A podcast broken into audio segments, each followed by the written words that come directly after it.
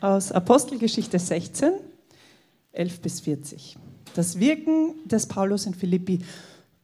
So brachen wir von Troas auf und führten auf dem kürzesten Weg nach Samothrake und am, Folg und am folgenden Tag nach Neapolis.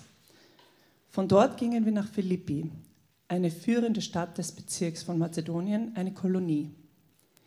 In dieser Stadt hielten wir uns einige Tage auf. Am Sabbat gingen wir durch das Stadttor hinaus an den Fluss, wo wir eine Gebetsstätte vermuteten. Wir setzten uns und sprachen zu den Frauen, die sich eingefunden hatten.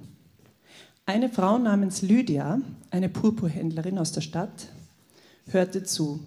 Sie war eine Gottesfürchtige und der Herr öffnete ihr das Herz, so dass sie den Worten des Paulus aufmerksam lauschte.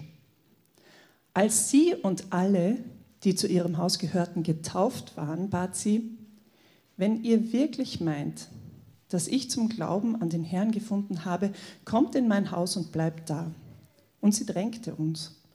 Als wir einmal auf dem Weg zur Gebetsstätte waren, begegnete uns eine Magd, die einen Wahrsagegeist hatte und mit der Wahrsagerei ihren Herrn große Gewinne einbrachte.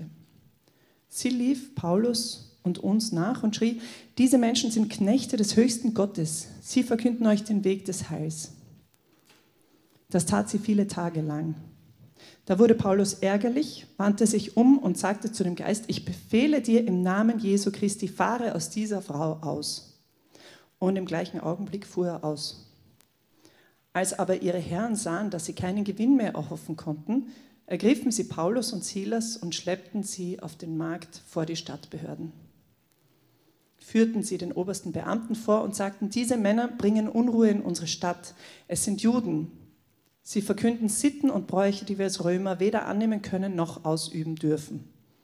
Da erhob sich das Volk gegen sie und die obersten Beamten ließen ihnen die Kleider vom Leib reißen und befahlen, sie mit Ruten zu schlagen.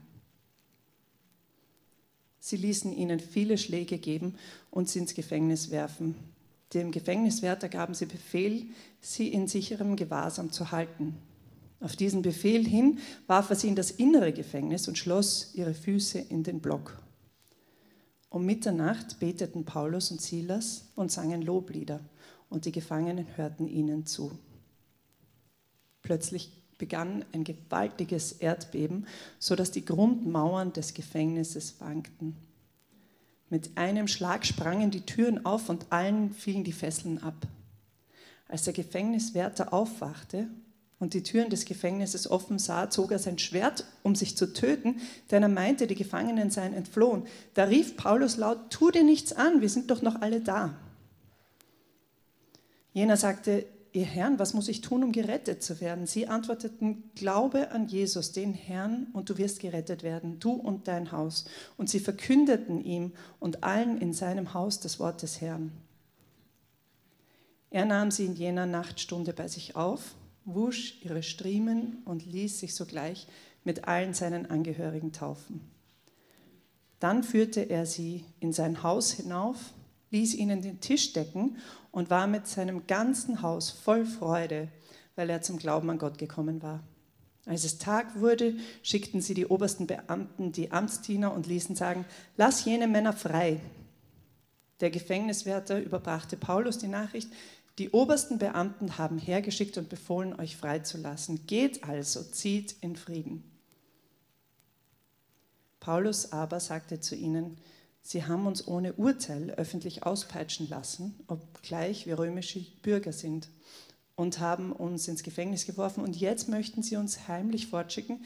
Nein, sie sollen selbst kommen und uns hinausführen. Die Amtsdiener meldeten es den obersten Beamten. Diese erschraken, als sie hörten, es seien römische Bürger. Und sie kamen, um sie zu beschwichtigen, führten sie hinaus und baten sie, die Stadt zu verlassen. Vom Gefängnis aus gingen sie zu Lydia. Dort sahen sie die Brüder, sprachen ihnen Mut zu und zogen dann weiter.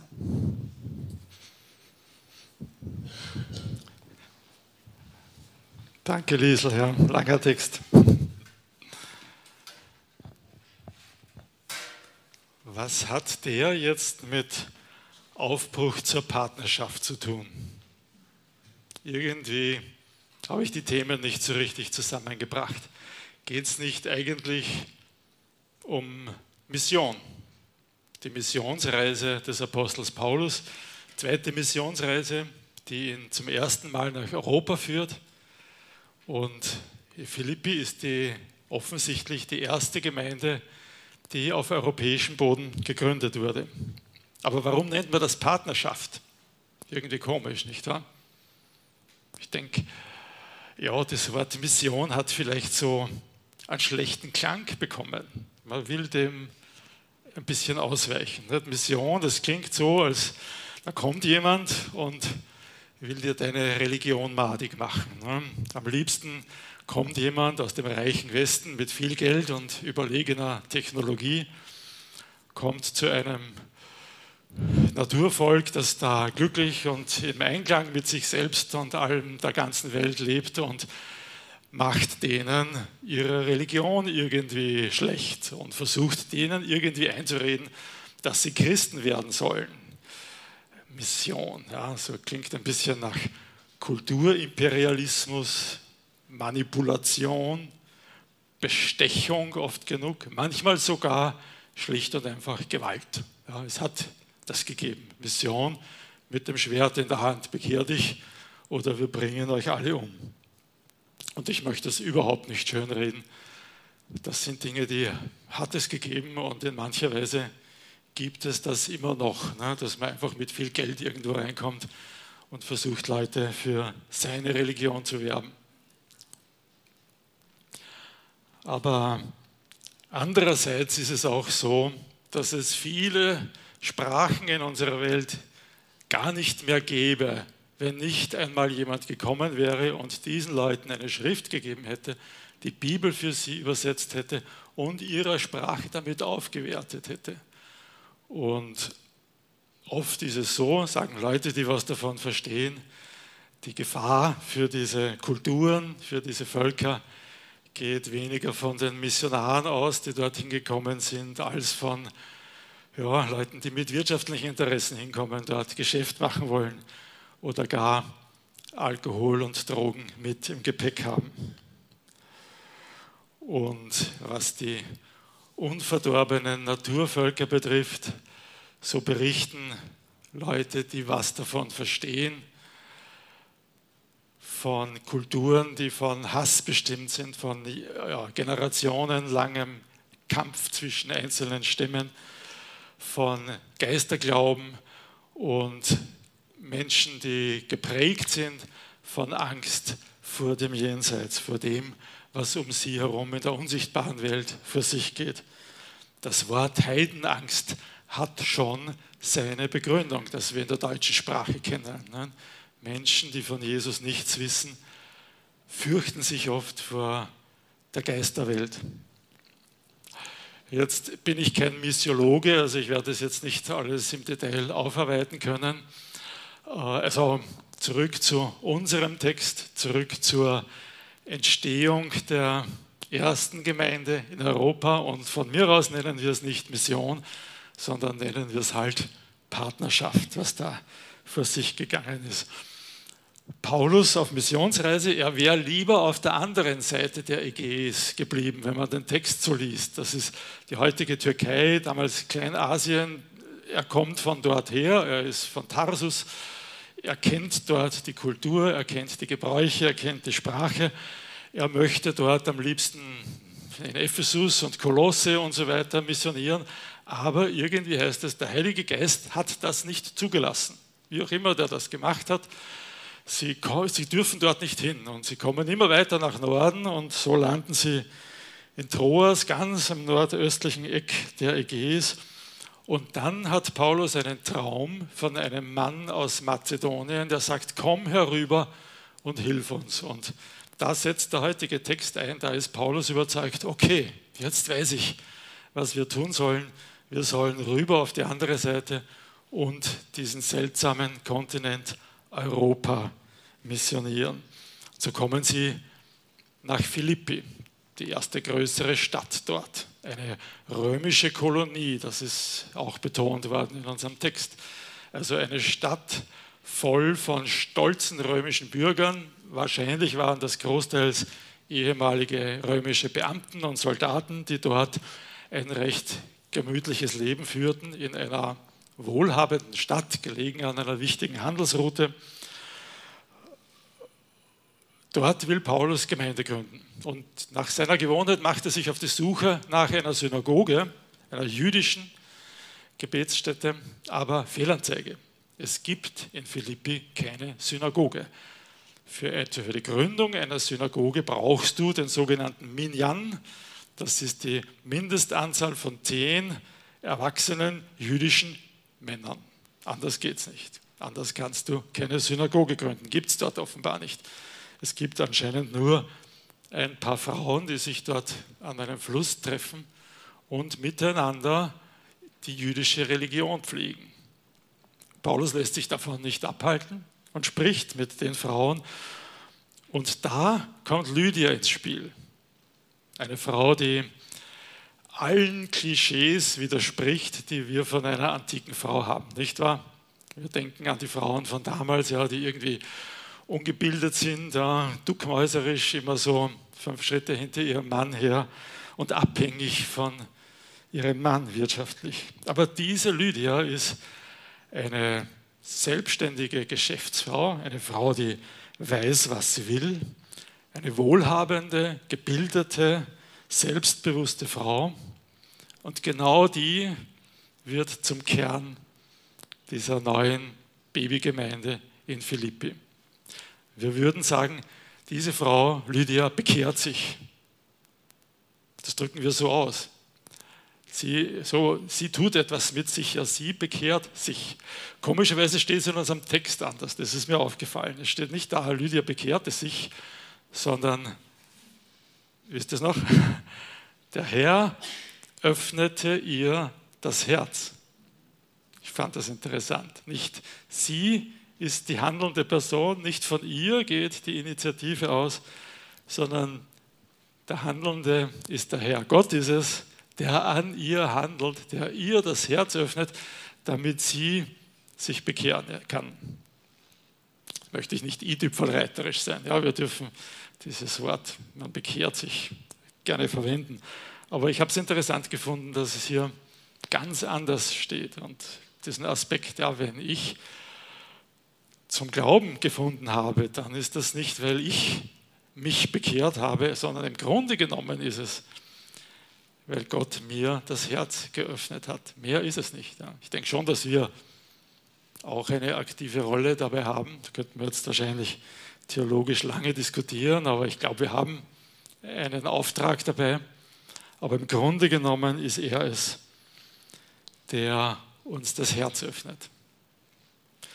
Und das Schöne ist, wo immer Paulus hinkommt auf seinen Missionsreisen, findet er solche Menschen, die bereit sind, denen der Herr das Herz öffnet. Er findet Menschen, die sich dem Evangelium zuwenden und mit denen, aus denen eine neue Gemeinde entsteht. Aber es ist auch immer so, wo immer Paulus hinkommt zum ersten Mal, gibt es Widerstand. Immer kommen irgendwelche Probleme. Ich denke, er wusste das schon. Er hat schon damit gerechnet. Anscheinend ist es so, dass wenn was Neues entstehen soll, wenn was Gutes entstehen soll, dass immer auch Leid und Schmerz damit verbunden ist. Paulus nimmt das auf sich, Paulus rechnet damit und ich denke, er hat auch damals schon damit gerechnet, dass es bald einmal Probleme geben wird. Ist auch so. Wieder ist es eine Frau, durch die das entsteht. Ihr habt die Geschichte gehört, dieses Sklavenmädchen. Eine Frau ohne eigene Rechte, eine junge Frau, die nicht einmal sich selbst gehört. Eine Frau, die noch dazu, heute würden wir sagen, geistig behindert ist. Sie ist besessen von einem Dämon, erklärt uns Lukas. Und der macht sie fähig zur Hellseherei. Ich glaube jetzt eigentlich nicht, dass der Geist wirklich die Zukunft vorhersagen konnte. Ich glaube, dass nur Gott kann wirklich in die Zukunft sehen. Aber der Teufel und seine Diener haben ganz viel Erfahrung bei der Beobachtung von Menschen, die wissen manches, die sehen manches kommen, was uns wahrscheinlich verborgen geblieben wäre. Und diese Hellseherei, die dieses Mädchen betrieben hat, war wahrscheinlich nicht, nicht viel anderes, als dass dieser Dämon, der in ihr gewirkt hat, ihr manche Dinge gezeigt hat, die normale Menschen noch nicht wahrnehmen konnten. Diese Frau selbst ist ihren Besitzern vollkommen egal. Ja, denen ist ihr Geschick überhaupt egal. Worauf es ihnen angekommen war, ist nur, dass sie ihnen ein gutes Einkommen verschaffte durch ihre Hellseherei. Und Paulus heilt sie und damit ist sie ihre Hellseherei los und ihre Besitzer sind ihre Einkommensquelle los und für Paulus beginnen die Probleme. Und ja, ich brauche es nicht noch einmal erzählen. Paulus und Silas landen im hintersten Kerker, die Füße in den Block gesperrt, der Rücken voller Striemen, weil sie ausgepeitscht wurden. An Schlaf ist in dieser Nacht nicht zu denken. Also was machen sie? Sie singen. Sie singen Anbetungslieder. Und Leute, das beeindruckt mich wirklich. Ja. Das, ist, das ist echte Freiheit. Ja. Das ist echte Freiheit. In so einer Situation Gott anzubeten, nicht weil es mir so gut geht oder weil die Musik so toll ist oder so, sondern einfach weil ich weiß, ich bin an dem Platz, wo Gott mich haben will. Gott wirkt auch in dieser leidvollen Situation. Gott ist immer noch der Herr und er, ist, er hat es immer noch verdient, dass ich ihn anbete, auch wenn mir der Rücken blutet und ich mich nicht umdrehen kann, weil die Füße im Block sind. Sie singen, sie singen Anbetungslieder. Sie rechnen damit, dass Gott wirkt und er tut es auch, recht schnell sogar, auf eine ganz seltsame Weise. Gott wirkt durch ein Erdbeben.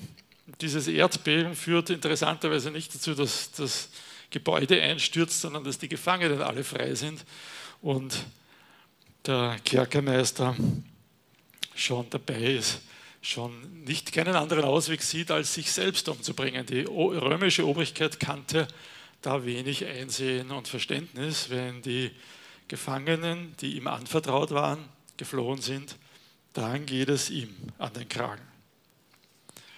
Und Paulus kümmert sich um ihn. Paulus kümmert sich um den Gefängniswärter und sagt, hey, wir sind alle noch da, bitte tu dir nichts an. Und da, da bemerkt er, wer hier wirklich die Freien sind und wer der Gefangene ist. Dieser Kerkermeister fragt seine Gefangenen, was muss ich tun, um gerettet zu werden? Ist das nicht komisch? Verkehrt herum. Dem seine Welt ist so richtig erschüttert worden, ja, durch das Erdbeben richtig erschüttert worden.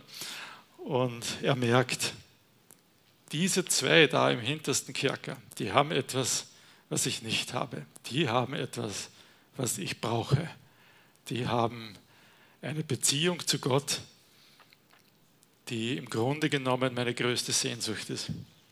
Und so kommt dieser Mann zum Glauben. Und irgendwie habe ich den Eindruck, diese ganze Geschichte, die Gott hier aufzieht, wo sie im Gefängnis landen und alles drumherum, das ist nur dafür, damit dieser Mann zum Glauben kommen kann, damit er erreicht wird. Ganz schön viel Aufwand, Erdbeben und so, aber für Gott ist es nicht zu viel Aufwand, um den Mann zu erreichen ihn dazu zu bringen, diese Frage zu stellen, was muss ich tun, um gerettet zu werden? Schade, dass heute so wenig Leute diese Frage stellen, aber vielleicht brauchen auch Sie so eine Erschütterung Ihrer Welt, so wie dieses Erdbeben es für den Kerkermeister war. Vielleicht brauchen auch Sie etwas, was Sie aufrüttelt, um diese Frage zu stellen. Was muss ich tun, um gerettet zu werden? okay, Paulus und Silas kommen wieder frei. Die, die Stadtbehörden kommen drauf, naja, da haben wir vielleicht doch einen Formfehler begangen. Ja, das ist vielleicht nicht ganz so in Ordnung gewesen, die einfach auspatchen und einsperren zu lassen. Ähm, Sie wollen Paulus und Silas irgendwie klammheimlich loswerden, aber Paulus tritt hier ganz stark auf und sagt, hey Leute, ihr habt uns öffentlich auspeitschen lassen, ihr schickt uns jetzt nicht heimlich weg. Und ja, ich denke, es hat sicher der jungen Gemeinde in Philippi geholfen, ihrem Ruf, ihrem Bekanntheitsgrad, dass sie da von den Stadtobersten hingeleitet wurden, um sich noch einmal ordentlich verabschieden zu können. Aber sie müssen weiter. Sie können nicht lange in Philippi bleiben. Sie waren, ich weiß nicht, paar Wochen dort, ein paar Monate höchstens, keine Ahnung. Wird diese Gemeinde überleben ohne ihre Gründungsapostel? Kann man die einfach so allein lassen und weiterziehen? Da steckt was Interessantes in dem Text drinnen, was man beim, beim oberflächlichen Durchlesen vielleicht übersieht. Die Apostelgeschichte ist ja die meiste Zeit in der dritten Person geschrieben. Ja, es wird überall beschrieben, was Paulus und Silas taten, wohin sie kamen. Aber dann von Troas weg, bevor sie nach Philippi übersetzen, wechselt die Apostelgeschichte plötzlich in die erste Person. Wir kamen nach Samothrake und so weiter und Philippi. Wir. Da hat sich einer eingeschlichen. Da ist einer zum Teil von dieser, diesem Team von Paulus geworden, der seinen Namen nicht nennt, aber der diese Apostelgeschichte irgendwann geschrieben hat. Und wenn wir der Überlieferung glauben, dann ist es Lukas, der geliebte Arzt, wie ihn Paulus in Kolosser 4 nennt. Lukas ist Teil von Paulus Missionsgesellschaft geworden bis Philippi und dann wechselt es plötzlich wieder in die dritte Person. Plötzlich ist Lukas wieder nicht mehr mit von der Partie. Einige Kapitel lang bis Kapitel 20, Vers 5. In Kapitel 20, Vers 5 beginnt es plötzlich wieder mit wir. Wo sind sie da? In Philippi. Paulus kommt bei der dritten Missionsreise wieder durch Philippi durch und zieht von dort weiter nach Jerusalem. Und dort schließt sich Lukas offensichtlich wieder dieser Gesellschaft an. Was liegt näher als zu denken, Lukas ist in Philippi geblieben. Lukas hat gesagt, die Leute, die brauchen noch ein bisschen Hilfe. Und Lukas hat geholfen, diese Gemeinde in Philippi zu festigen. Lukas hat ihnen das alles erklärt, was Paulus nicht mehr erklären konnte. Und dann bei der dritten Missionsreise hat er gesagt, so, jetzt, jetzt seid ihr schon soweit, jetzt könnt ihr auch ohne Hilfe von außen überstehen.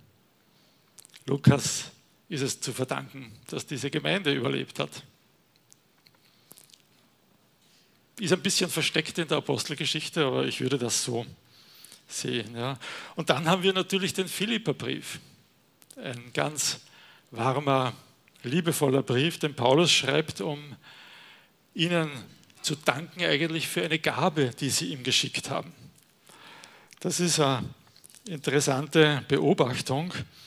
Äh, Philippi dürfte genau die Gemeinde gewesen sein, die Paulus unterstützt hat. Philippa 4, Vers 15 schreibt Paulus, ihr wisst selbst, ihr Philippa, dass ich beim Beginn der Verkündigung des Evangeliums, als ich aus Mazedonien aufbrach, mit keiner Gemeinde durch Geben und Nehmen verbunden war, außer mit euch. Jetzt sind wir bei der Partnerschaft. Jetzt sind wir da, wo diese neu gegründete Gemeinde in Philippi dem Apostel Paulus finanziell hilft, damit der weiterziehen und andere Gemeinden gründen kann. Die sind verbunden durch eine Beziehung des Gebens und Nehmens. Und ich kann mir nicht helfen, ich denke irgendwie, das ist die Handschrift von Lydia. Ja. Das ist ihre Schrift auf dem Kuvert. Da war sie sicher ganz vorne mit dabei, zu sagen, dem Paulus müssen wir finanziell ein bisschen unter die Arme zu greifen, damit er frei ist, das Evangelium zu verkündigen. Sicher war sie nicht allein, aber ich stelle mir vor, da war sie ganz vorne mit dabei. Jetzt ist es wirklich Partnerschaft geworden aus Mission, ja, einer sagt den anderen das Evangelium, ist eine Partnerschaft geworden, wo sie sagen, wir helfen zusammen. Wir haben das Geld, das wir dem Paulus schicken, ans Paulus gründet weiter Gemeinden.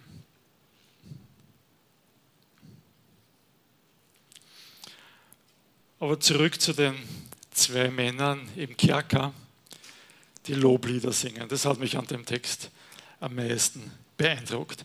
Nicht, weil es ihnen so gut geht, sondern weil Gott es einfach verdient hat, weil Gott weiterhin gut ist. Da habe ich eine Geschichte dazu, die wahrscheinlich viele von euch kennen, aber es tut gut, sich an sie zu erinnern. Sagt euch der Name Corrie ten Boom etwas, ja, eine Holländerin, die während der Nazizeit Juden geholfen hat. Hier ist sie in ihrem Alter und im Konzentrationslager gelandet ist in Ravensbrück. Und das Interessante ist, in diesen Baracken im Konzentrationslager konnten sie relativ frei Gebetsstunden halten, Bibel lesen. Die hatten irgendwo eine Bibel, die sie versteckt haben, aber sie konnten dort sich relativ frei treffen und es ist nie jemand gekommen, um nachzuschauen. Und sie haben in der Bibel gelesen, seid dankbar in allen Dingen, ja, 1. Thessalonicher 5, Vers 18, wenn das braucht. Denn sie haben sich dort bemüht, mitten im Konzentrationslager zu sagen, ja, es gibt auch hier viele Dinge, für die wir dankbar sein können. Aber dann war da eine Sache, wo sie gesagt haben, nein, das schaffen wir nicht, dafür dankbar zu sein. Wanzen, ganz viele Wanzen in den Betten. Aber eines Tages überhören sie ein Gespräch von zwei Aufseherinnen, wo die eine sagt, du, ich habe ein blödes Gefühl, die machen da drinnen verbotene Sachen. Wir sollten mal Nachschau halten, wir sollten denen das austreiben, was die da drinnen tun. Sagt die andere, kommt überhaupt nicht in Frage. Mit keinen zehn Pferden bringst du mich da hinein. Da drinnen wimmelt es nämlich von Wanzen.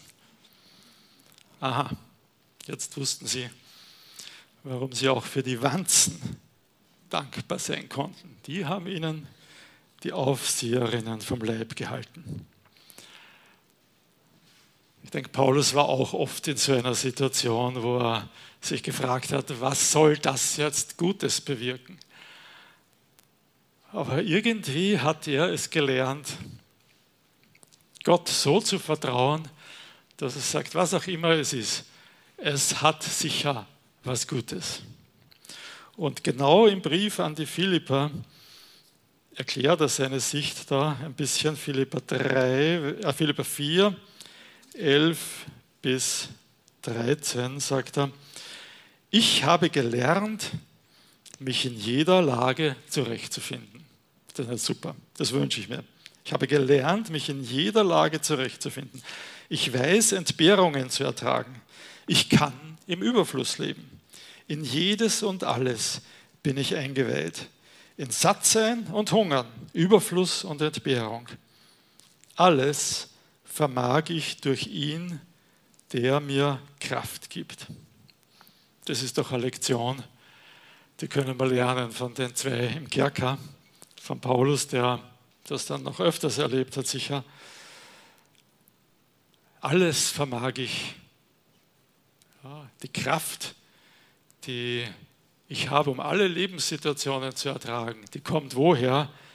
Durch ihn, der mir Kraft gibt. Nicht aus mir selber heraus, das wäre nicht verlässlich. Ja, irgendwann kommt jeder von uns an seine Grenzen. Aber da ist einer, der mir und dir Kraft gibt und dessen Kräfte nicht zu Ende gehen. Und er verhilft uns genau dazu. Alles vermag ich durch den, der mir Kraft gibt.